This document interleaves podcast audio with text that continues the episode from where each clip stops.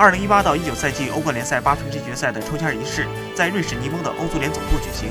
尤文图斯将对阵马德里竞技，曼联遭遇巴黎圣日耳曼，巴塞罗那和曼城抽到上签，将分别对阵里昂和沙尔克。皇家马德里对阵阿贾克斯，利物浦则将和拜仁慕尼黑展开强强对决。根据欧足联的规则，八支小组头名球队将成为八分之一决赛的种子队。